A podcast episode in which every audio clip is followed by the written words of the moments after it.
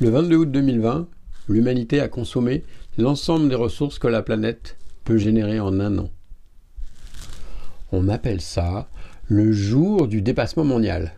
Voyez en 2018. 1er août. Aujourd'hui, c'est ce que l'on appelle le jour du dépassement. En fait, ça signifie tout simplement qu'à partir de maintenant, nous avons au niveau mondial consommé toutes les ressources que la planète est capable de régénérer en une année. On pourrait se dire que c'est plutôt bon signe, non? Il a reculé à l'échelle mondiale en 2020 par rapport à 2018. Peut-être que le ralentissement d'activité dû à la crise sanitaire n'y est pas étranger. Mais regardons de plus près. En fait, cet indice est calculé par pays. En France, on a les chiffres en avance pour 2021 par rapport au reste du monde. En avance par rapport à la planète pour 2021, le jour du dépassement a eu lieu le 7 mai 2021. Concrètement, ça veut dire que si l'ensemble de l'humanité adoptait le même mode de vie qu'un Français moyen, il faudrait 2,9, presque 3 planètes pour subvenir à ses besoins. Pour le Qatar, en 2021, c'était le 9 février. Et plus près de chez nous, au Luxembourg, le 15 février le 15 février, le Qatar et le Luxembourg avaient déjà consommé ce que la planète peut nous donner en une année. Bienvenue dans l'Anthropocène.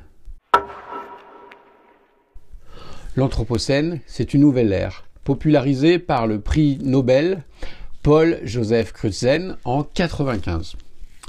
L'influence de l'être humain sur la biosphère est telle que c'est devenu une force géologique.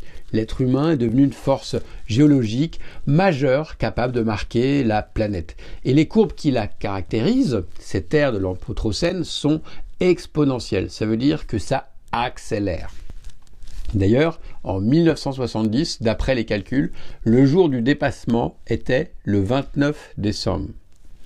Cela veut dire que le mode de vie que nous avions quand je suis né était durable. Ça voulait dire que la terre sur laquelle mes parents m'avaient mis au monde et le type de société, le mode de vie de l'époque permettait de garantir que la vie humaine pourrait continuer à se perpétuer à tout jamais.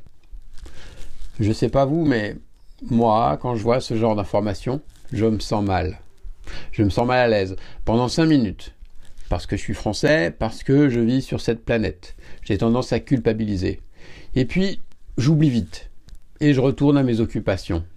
Peut-être que vous aussi, vous êtes un peu comme ça.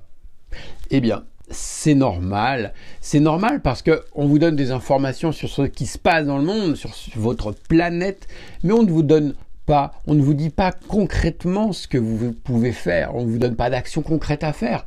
Ou alors vous vous dites, ce que je vais faire, c'est tellement dérisoire. Par exemple, couper l'eau pendant que je me brosse les dents, ça ne changera rien. Peut-être que vous dites cela, et du coup vous arrêtez. Mais je ne voudrais pas que vous restiez dans l'inaction avec un soupçon de culpabilité au fond de vous. Alors moi, aujourd'hui, je voudrais vous présenter deux leviers à actionner dès aujourd'hui pour que vous vous rendiez compte de ce qui se passe. Et c'est vrai que c'est aussi bien pour les dirigeants des grosses entreprises qui sont au courant, car souvent ce sont des lecteurs de revenus prestigieuses tels que Nature ou Science, pour que vous rendiez compte que vous pouvez agir, parce que c'est aussi actionnable pour chacun d'entre nous, quelle que soit sa place dans la société. Le premier levier que je vais vous présenter va vous laisser un goût amer dans la bouche un goût qui rappelle le goût âpre de la nefle ou du kaki. Mais je dois vous en parler, car c'est inévitable. Je vous en parle et juste après, je vous donne le second levier qui lui est un adoucissant. Une équipe de chercheurs développe depuis plusieurs années le concept de la redirection écologique. Trois chercheurs, Diego Landivar, Alexandre Monin et Emmanuel Bonnet. Ils ont développé ce concept de redirection écologique en affirmant que le développement durable, la responsabilité sociétale de l'entreprise, le RSE, et la transition énergétique, ça ne permet plus de penser la nouvelle situation écologique et climatique. Cette situation actuelle que nous traversons est caractérisée par une accélération et une criticité des problèmes totalement inédites. L'urgence climatique et écologique suppose un alignement urgent des organisations et des entreprises vis-à-vis des limites planétaires. Oui, nous vivons dans un monde fini. Donc le constat est plus grave que ce que l'on pense. Je vous renvoie aujourd'hui à ce que j'ai dit sur le dépassement. Donc le 5 mai pour la France, le 15 février pour le Luxembourg, vous pourrez creuser par vous-même. Et les solutions actuelles ne sont que de la poudre aux yeux, un emplâtre sur une jambe de bois. Ce que les chercheurs nous disent, c'est qu'il faut renoncer aux futurs déjà obsolètes. Il faut renoncer aux futurs déjà obsolètes. En invitant les entreprises à fermer dès maintenant certains futurs projetés, ces trois chercheurs s'opposent au développement et à l'innovation qui nous sauvera tous et pour toujours. Ces trois chercheurs ont développé toute une gamme d'outils pour aider les organisations à désaffecter ce qui n'est plus soutenable chez elles, à les réaffecter ou à les fermer. Ça sert à la fois pour les entreprises, mais aussi pour les institutions publiques. Leur stratégie est de rendre acceptable un discours radical. Ils veulent faire passer du paradigme principal d'ouverture, de nouveauté, à un paradigme de fermeture ou du renoncement. Le voici le goût âpre que je vous annonçais, le renoncement. Entre lucidité et renoncement. Des dizaines de stations de ski ferment en France et en Europe. Dans les Pyrénées, on fait venir de la neige par hélicoptère. Chez moi, c'est des hélicoptères que j'entends tourner au-dessus des vignes quand il y a trop de risques de geler sur le raisin. Allons-nous pouvoir encore longtemps continuer comme ça, à nous cacher les yeux Un des outils de sensibilisation que proposent ces chercheurs est la fresque du renoncement. C'est un atelier pour permettre à des collectifs de personnes de débattre et d'imaginer quelles activités nous pourrions renoncer pour respecter les limites planétaires. Cela permet de découvrir la complexité d'un processus de renoncement et d'écrire des scénarios de fermeture ou de réaffectation d'une activité. Pas joyeux, non? Ils ont aussi ouvert en 2020 un master stratégie et design pour l'Anthropocène, pour y former des redirectionnistes. Les redirectionnistes, ce sont des personnes qui vont aider les entreprises à piloter les transformations écologiques de rupture. Répondre à des questions comme passer d'une boîte de high-tech à une boîte de low-tech. L'objectif, c'est d'aider les entrepreneurs et les innovateurs à accepter de ne pas faire advenir des innovations qui ne seraient pas compatibles avec le système Terre. Ce qui est difficile à avaler, c'est cette notion de renoncement, de se restreindre. Nous sommes tellement peu habitués à cela. Hormis quand nous sommes dans l'enfance où nos parents nous mettent des limites, un cadre, une fois adulte, on considère qu'il n'y a pas de limite, que l'on peut tout faire. Tout le monde est à nous. Renoncer est impossible, impensable. Mais pourtant, cela a déjà commencé. C'était une véritable ruée vers le rocher rouge australien. Des centaines de touristes du monde entier sont venus au cœur du désert pour escalader une dernière fois le mont Uluru. Depuis ce vendredi, ce lieu touristique est désormais fermé au public. Sur la demande de ses propriétaires, les aborigènes Anandgu, une mesure a été prise interdisant de manière permanente l'ascension de la célèbre formation rocheuse. Les aborigènes du mont Uluru en Australie ont réussi à faire entendre leur voix fin 2019. Parmi les raisons, il y a la pollution générée par l'activité des touristes. Les déchets, les toilettes polluent les points d'eau environnement, les points d'eau dont les oiseaux et les animaux indigènes de la région dépendent pour leur survie. La raison la plus importante de ne pas escalader Uluru, cependant, c'est qu'il s'agit d'un site sacré. Un site sacré pour les Anogo, son importance remonte au temps de la création. Voyons maintenant le deuxième levier d'action pour vivre l'Anthropocène. Parce que les solutions apportées par les chercheurs sont plutôt d'ordre technique. Elles sont en rupture avec ce que nous croyons et ce que nous faisons habituellement, et cela vient questionner notre mode de vie sans limite, notre mode de vie du toujours plus, du toujours mieux, du toujours parfait. D'après les statistiques sur la dépression, sur le burn-out, sur la consommation de médicaments dans les pays occidentaux, je peux affirmer sans grand risque que globalement, que collectivement, nous n'allons pas très bien. Cela me fait penser à ce qui s'est passé au Japon il y a quelques siècles. Le thé a été introduit au 9e siècle au Japon, d'abord en usage dans les monastères pour rester éveillé lors des méditations la consommation du thé a été codifiée et ritualisée. C'était un art. Consommer du thé était un art. Le thé a ensuite été adopté à grande échelle, puis les guerriers de l'époque qui dominaient la société se sont emparés de cette cérémonie. Au XVe siècle, les cérémonies du thé étaient réservées aux seigneurs, aux, nobles et aux élites qui y assistaient gracieusement. C'était toujours des cérémonies très somptueuses. C'était un honneur et un privilège de participer à de tels événements.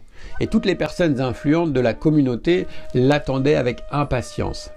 Les cérémonies étaient devenues extravagantes. Des bâtiments entiers étaient réservés à cet unique usage. Les objets utilisés, souvent importés de Chine, étaient particulièrement luxueux et très beaux à voir.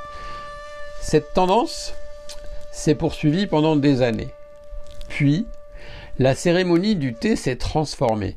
Sous l'influence du, moine et maître de thé, Seono Rikyu, la cérémonie du thé, devenue somptueuse, s'est transformée en une ambiance sereine, tranquille, axée sur la simplicité. Simplement en utilisant de simples ustensiles faits main par opposition à la vaisselle raffinée et aux cérémonies flamboyantes qui étaient célèbres et qui étaient la norme à cette époque. Ce maître du thé était frustré et ennuyé par la perfection des objets esthétiques utilisés et par la somptuosité qui accompagnait ces cérémonies, la vidant même de son essence. Il a rapidement remplacé ces objets luxueux, extravagants et cérémoniels par des objets locaux, artisanaux unique.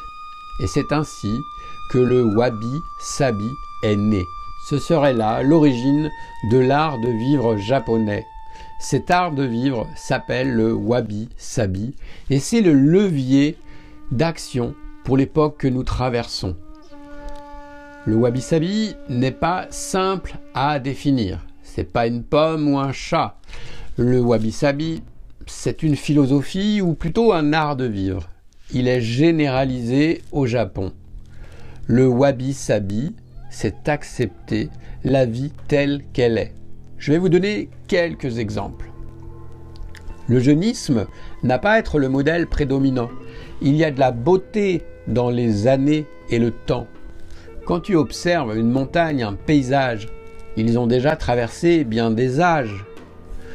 Le jeunisme, c'est le culte sans fin de la nouveauté, ce qui apparaît jeune aujourd'hui, bientôt sera dépassé.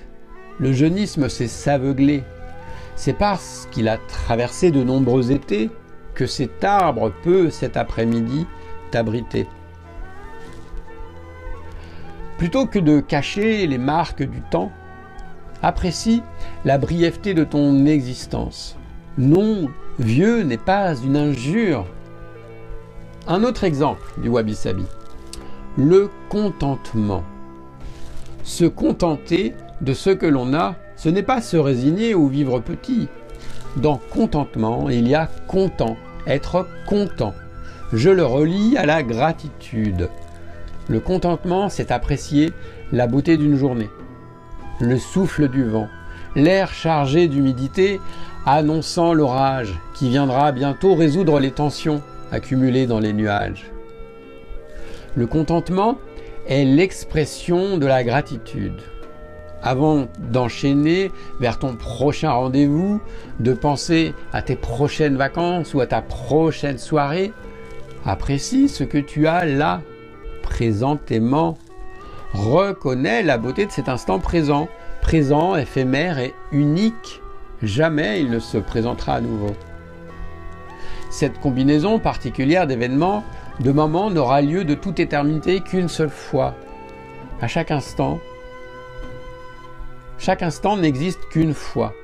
Alors goûte-le, savoure-le, Apprends à savourer la beauté fugace du temps, de l'instant présent, et apprécie la fugace beauté de ta vie, de ma vie, de la vie. Je te donne un dernier exemple juste après cela. J'ai rédigé à ton attention ce guide qui te sera utile pour entrer dans le monde du wabi-sabi. C'est en portant un regard différent sur ta vie que tu iras vers plus de joie, plus de bonheur. La dernière clé à activer, c'est de te rappeler d'où tu viens.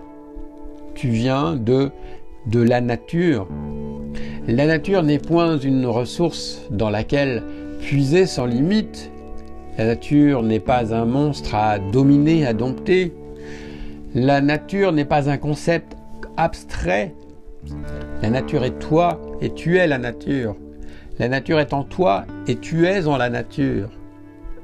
Hume une fleur, marche pieds nus, regarde un arbre, prends un bain de forêt. Être dans la nature, c'est se relier à bien plus grand que soi. Rappelle-toi d'où tu viens, de quoi tu fais partie. Rappelle-toi que tu participes d'un projet bien plus vaste. Ne renonce pas, apprends le contentement en toi. Ne te dissimule pas, ne te leurre pas, sois authentique. Ne cherche pas la perfection, réjouis-toi de tes imperfections. Baisse tes barrières. La vulnérabilité est une force. En t'honorant, tu honores le monde qui t'a invité. En honorant le monde qui t'a invité, tu sauras le chérir. Ouvre les yeux et accepte la vie telle qu'elle est. Une autre pratique qui te servira se trouve ici.